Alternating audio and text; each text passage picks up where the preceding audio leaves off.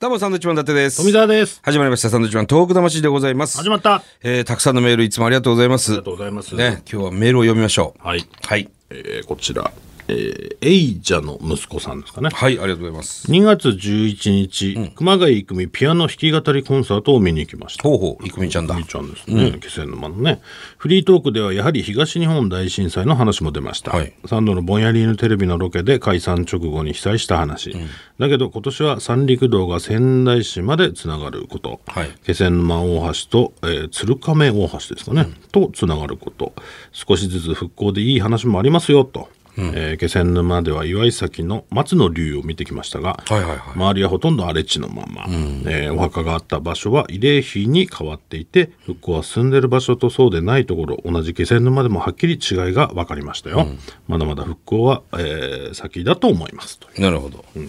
そうなんですよね。三陸道が繋がったんですよ。気仙沼がね、異常に近くなったっていうね。うん。おーどのぐらいで行けるんですかね仙台かえー、2時間。らうん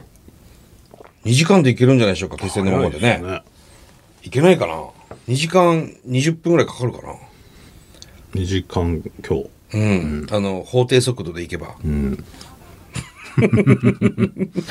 まあねそうそうれはうん守ってもらわないとでも、でもよ、今まではほら、一ノ関まで北上して、一ノ関からバーっとまた県道行ってたわけですから、そうなると3時間ぐらいかかってましたからね、3時間以上かかってたから、確かにうん。いやいや、非常に便利になりましたよ。本当。それがずっと沿岸の、あの、青森までつながるらしいんだよね。またそれも面白いですよね。うん。さあ、続いてまいりましょう。はいえー、盛岡在住34歳大学6年生のラジオネームかおたです、ありがとうございます。えートーク魂に出演している海外特派員に憧れて、海外から番組にメールしてみましたえ今はヘルシンキ空港にいますヘルシンキ空港どこですかヘルシンキって。フィヘルシンキ。フィンランドフィンランドフィンランド。はあ、ヘルシンキ空港にいんの。今回はお二人にお礼をと思いメールした所存ですなんでしょ以前メールした時は資格試験のために勉強中と書きましたが、はい試験が終わり自己採点したところ合格ラインを超えましう。たおお。資格というのは動物のお医者さんですは苦節運年、過去4年生大学と6年生獣医大を卒業し留年し34歳ようやくスタートラインに立てそうあ。いでやす、おっせえな。いや、こんなおっせえって言っていいのかわかんないけど、え、大学4年行って、その後6年10年勉強してんでしょプラス留年なんかしてるから、留年今もしてる34歳。はいすごいな。でもそれで獣医さんになれるってことですね。ようやくスタートラインおす、おす、わわかんないけど。まあ我々もね、まああの、食えるようになったのは30過ぎですから、そうですねまあだからそう同じようなもんじゃないですかことなのかなえー長く辛かった受験勉強期間、トーク魂には本当に助けられましたやいやいやありがとうございましたありがとうござい海外特派員気分も味わ えましたむしろ海外からトーク魂にメールを送るのが最大の目的だったりいやー笑いなんて書いてありますねへえ。一応電話番号も書いてあるんですけど、普通に日本で出ると思いますって書いてあるんで、ね、 特に電話はしなくていいのかなと思いますなるほど。メールくれた時にヘルシンキ空港にいるそということですね。はいいやーありがとうございます。本当にね。すごいね。旅行かなんか行ってたのかな、じゃあ。なんでしょうね遊びに行ってたのかな。し勉強も終わったから。ね、卒業旅行かな。もわか34歳で卒業旅行っていうね。ね、頑張ってください、えーこちらの方名前がないかな、えー今回お二人の影響力の凄さを感じたことがあったのでどうしてもお伝えしたくて初めてメールをさせていただきまなんすでしょ私は主婦ですが、はいアルバイトで子ども向けの施設で働いております、う。はい。そこでは何人かの子どもたちにチーム名をつけてゲームに参加してもらうんですが、はい小6の男子の一人がどこかで見たような雰囲気を持つ子がおりました、その子は事あるごとに「マーベラス」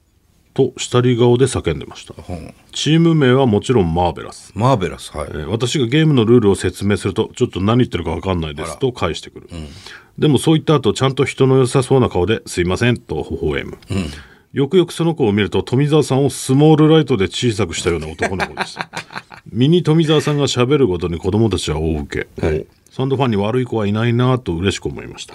ちなみに伊達さんのような小学生はいま せんでしたミニ伊達さんに遭遇した時はまたメールでご報告しますなるほど。もうはあよくわかりませんけどもね。何言ってるか分かり分かんないんですけどっていうのはものすごく失礼なことですからねあれね、腹立たしいからねたまになんか言われるけどだから言って言ってくるじゃんあの一般のさ要するにファンみたいな人が「え今日仙台に来何し何で来たんですかいや新幹線で来ていやちょっと何言ってるか分かんないんですけど、なんだこの野郎お前何言ってんだお前」ってなるよね確かにね、これまあまあ、本当僕、に一般的に使うと本当に失礼なことだからねまあ僕がね、あのー本当に美味しいものを食べた時は、うまーベラスって言ってますけど、ね、マーベラスではありませんってことですねこまれずはねどうなんだろうっていうのはありますけど、最近でもうちの子供も、ちょっと何言ってるかわかんないっていうようになってきて、あれ腹立つからな本当に。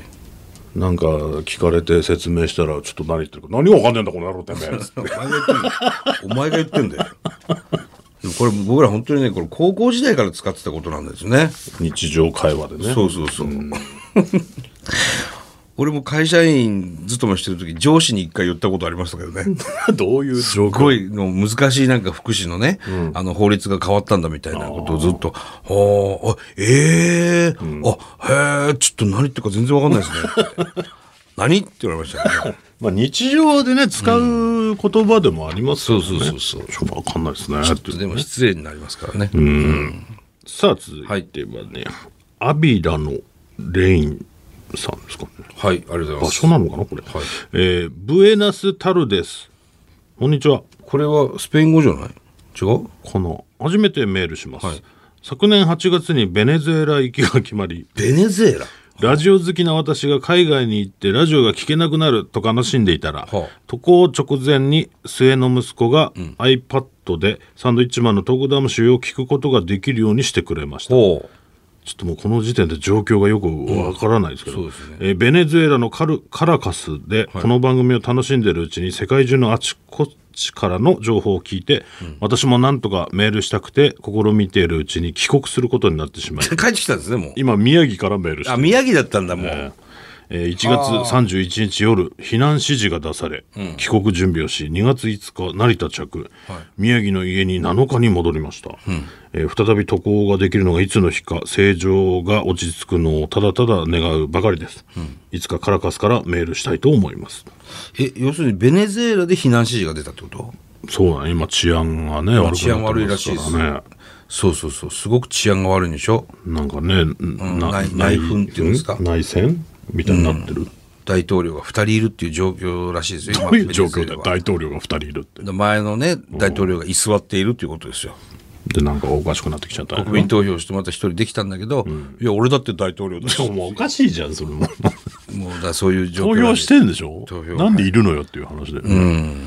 そんな感じでベネズエラがね今ちょっと情勢が不安なのであそれでいや帰った方がいいですよってなった避ん難だ指示が出たと外務省が。要するに、そういう時ありましたよね。あの震災、東日本大震災の時も、その原発が、あの事故になった時に外国人減りましたもんね。帰った方がいいですよっていう。まあ、強制的だったか分かんないけど。え